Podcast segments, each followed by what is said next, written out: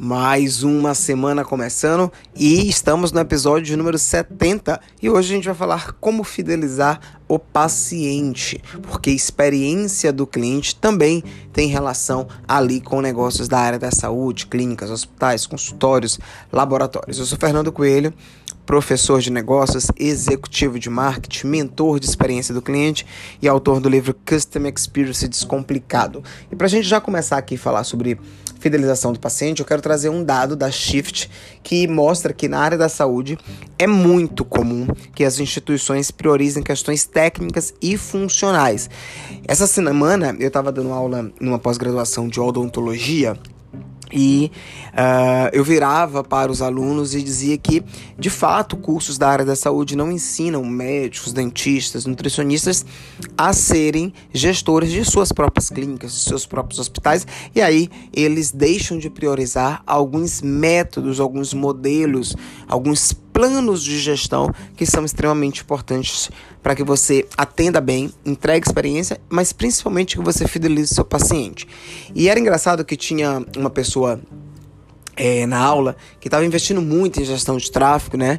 Mas não estava conseguindo converter e nem fidelizar. E aí eu dizia, gente, a melhor estratégia que tem para você fidelizar um cliente é atender bem. Porque quando você atende, mantém um, um, relacionamento com ele, estabelece uma régua de relacionamento, cria um procedimento operacional padrão, esse teu paciente ele vai é, trabalhar com aqueles quatro E's da experiência que eu falo no meu livro, né? Ele vai ter, ele vai te escolher, ele vai ter uma boa é, experiência, ele vai é, ele vai evangelizar o teu negócio, ele vai falar bem do seu negócio, né? E ele vai é, te priorizar ali, né? Ele vai fazer o processo de é, tomada de decisão com excelência. E aí, é, existem seis pontos que você que está aí do outro lado e que é da área da saúde, ou que conhece alguém que é da área da saúde, deve focar. O primeiro, a gente falou no episódio passado, é desenhar a jornada do teu paciente, desenhar a jornada da tua clínica antes, durante e depois. Mas para além disso, você precisa também escrever procedimentos operacionais padrão de atendimento para a tua secretária, para o teu recepcionista, para o teu segurança, porque a experiência do paciente ela não é só a experiência dentro do teu consultório, não é só a experiência clínica, é uma experiência que envolve todos os pontos de contato e a fidelização do cliente, ela já começa nesse processo aí da execução totalitária do atendimento. Um terceiro ponto é que você precisa estabelecer um processo de marcação, de confirmação, de consulta, é, que seja ágil e que seja assertiva, né? E aí isso entra na tua jornada. E aí a gente passa para o quarto ponto, quarto ponto, né?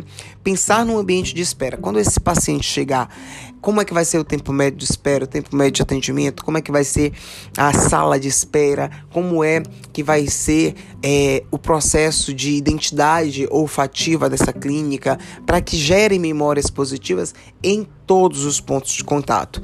E aí, depois que você der o seu atendimento clínico, tem um quinto ponto que é extremamente importante, que é medir a satisfação do paciente.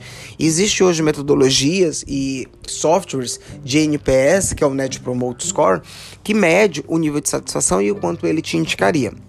E aí, para a gente concluir, um sexto ponto, mas não menos importante, é que você desenvolva uma regra de relacionamento, porque é justamente isso que vai fazer com que o teu paciente de fato lembre de você e de fato fidelize, né? Quando você desenvolve essa regra de relacionamento pós-consulta, você garante retorno, garante suporte e garante assistência do paciente, fazendo com que ele de fato se sinta, volta lá para os quatro E's, né? Ele se sinta especial, ele tenha experiência ali totalitária com você, ele volte a te escolher e ele evangelize a favor de sua marca. Então, uh, você trabalhando esses seis pontos, você consegue uh, de forma de forma sistêmica garantir a fidelização do seu cliente.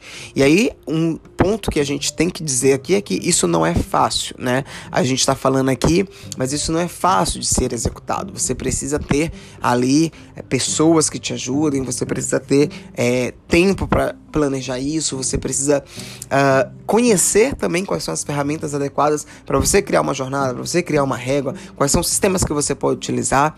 Então, é muito importante que você que está do outro lado, que é da área da saúde, é, se dedique também a entender esses pontos porque além do clínico, você também é além do especialista clínico, você também é gestor do, da, sua, da sua clínica, do seu consultório, do seu laboratório e você precisa reter pacientes. Você precisa é, vender mais ali consultas, exames uh, e outras coisas que fazem o teu negócio de fato rentabilizar.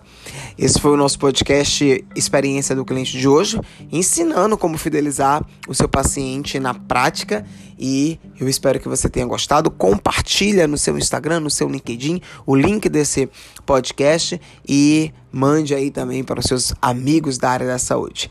Um abraço e até a próxima semana.